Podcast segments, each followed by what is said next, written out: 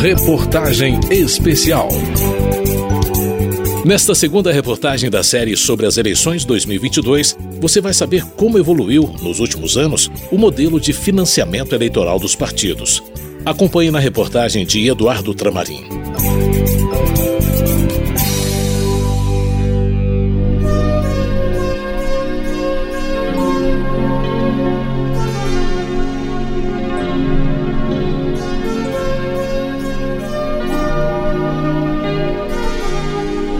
Quando, em virtude de uma série de escândalos envolvendo corrupção de políticos por agentes privados, o Supremo Tribunal Federal decidiu em 2015 que empresas não poderiam mais doar recursos de campanha eleitoral a partidos e candidatos, a alternativa encontrada pelos parlamentares foi a adoção de um modelo essencialmente público para o financiamento de campanhas eleitorais. Em 2017, o Congresso Nacional aprovou lei que estabeleceu o Fundo Especial de Financiamento de Campanha, um fundo público conhecido como Fundo Eleitoral, que foi pela primeira vez aplicado nas eleições gerais de 2018. Na primeira eleição com o fundo público foram destinadas verbas de 1 bilhão e 700 milhões de reais. Na seguinte, de 2020, a verba foi de 2 bilhões de reais. Para a eleição deste ano, o valor foi próximo de 5 bilhões de reais. A quantidade crescente de recursos destinados à eleição leva nossos entrevistados a analisar se o modelo de financiamento com recursos públicos é o ideal e até que ponto essa forma de financiamento de campanhas partidárias democratiza a competição. Nessa discussão sobre o modelo de financiamento, há quem defenda a atual forma de financiamento essencialmente pública Há também a defesa de um modelo privado. E há quem propõe um financiamento misto com recursos públicos e privados, mas com limites estabelecidos para os dois modelos.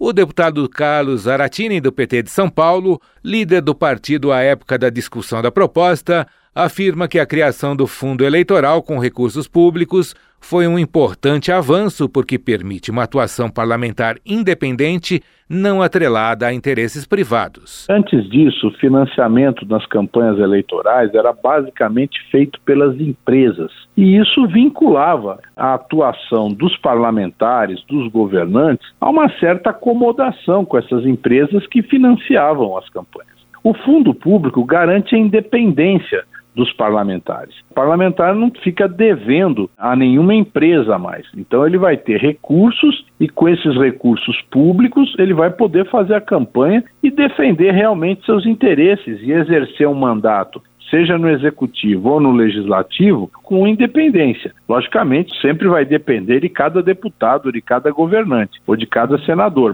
O deputado lembra que uma campanha nacional com muitos candidatos para grande quantidade de cargos, como presidente, governadores, senadores, deputados federais, estaduais e distritais, requer volume expressivo de recursos. Já a deputada Adriana Ventura, do Novo de São Paulo, tem uma posição contra o uso de recursos públicos para fins eleitorais.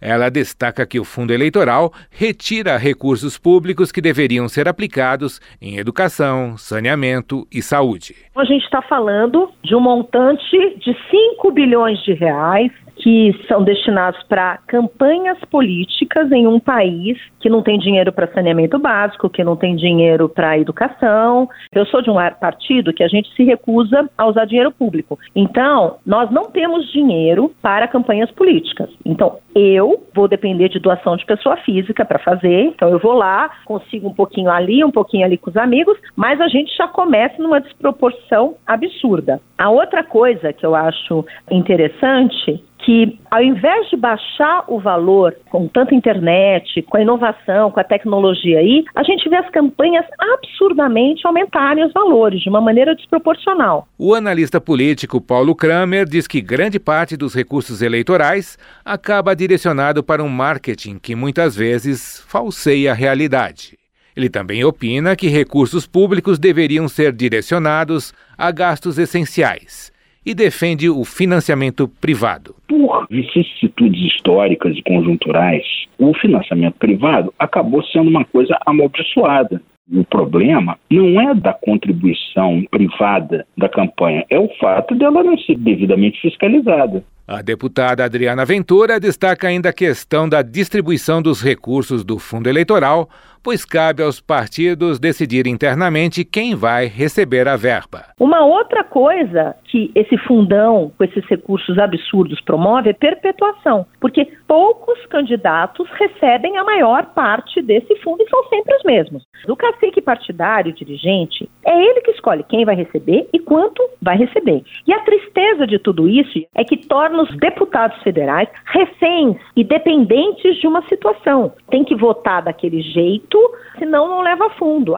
vira uma maneira autoritária de usar de forma desigual um dinheiro que é público. Não tem critério democrático, não promove renovação. O deputado Carlos Aratini reconhece o problema da distribuição de recursos, mas não generaliza. Vai depender de cada partido. Se você tiver um partido em que existem os caciques que mandam, o mais provável é esse dinheiro ser distribuído de acordo com critérios pessoais desses caciques. Em outros partidos, como o nosso, o PT, por exemplo, se estabelecem critérios políticos que garantem essa distribuição chegar ao maior número possível de candidatos. O objetivo é chegar na totalidade de forma que todos possam fazer sua campanha. Lógico que candidatos com maior potencial de voto acabem tendo mais recursos. Para Manuel Galdino, diretor executivo da Transparência Brasil, a insuficiência da lei impede que a distribuição de recursos leve a uma competição mais igual. Não existe regra, exceto que 30% dos recursos tem que ser para candidaturas de mulheres e pessoas negras.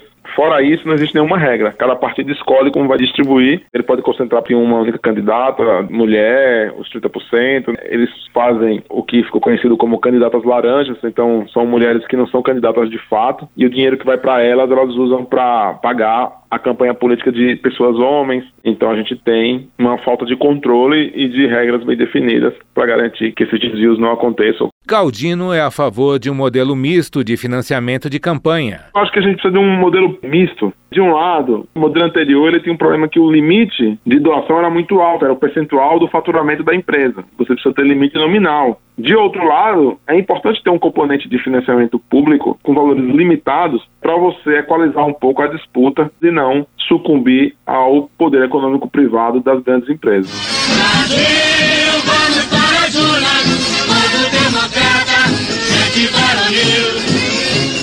a lei permite também formas alternativas de financiamento. Candidatos podem recolher doações de pessoas físicas ou financiar as próprias campanhas. O deputado Carlos Zaratini considera injusto e desigual o autofinanciamento. Esse é um dos maiores problemas na legislação atual. Ela permite o autofinanciamento sem vinculação com a renda do candidato. Qualquer pessoa, para doar para um candidato, ela pode doar no máximo 10% da sua renda do ano anterior. No autofinanciamento, não existe esse limite. O candidato pode colocar na sua própria campanha quanto ele quiser, até o limite. Por exemplo, o limite de deputado federal de gastos é por volta de 2 milhões e meio. Se eu tiver 2 milhões e meio na minha conta, eu não preciso comprovar da onde veio esse dinheiro, se eu tive renda no ano passado. Eu posso gastar os 2 milhões e meio. O deputado lembra que uma proposta para mudar o autofinanciamento já foi aprovada pela Câmara e pelo Senado mas recebeu o veto do então presidente Michel Temer. Depois, os parlamentares não conseguiram derrubar o veto. Da Rádio Câmara de Brasília, Eduardo Tramarim.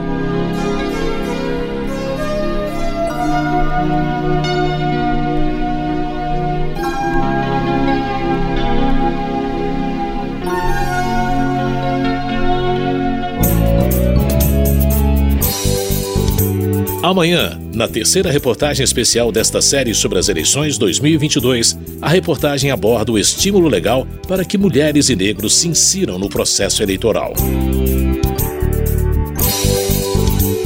Reportagem especial.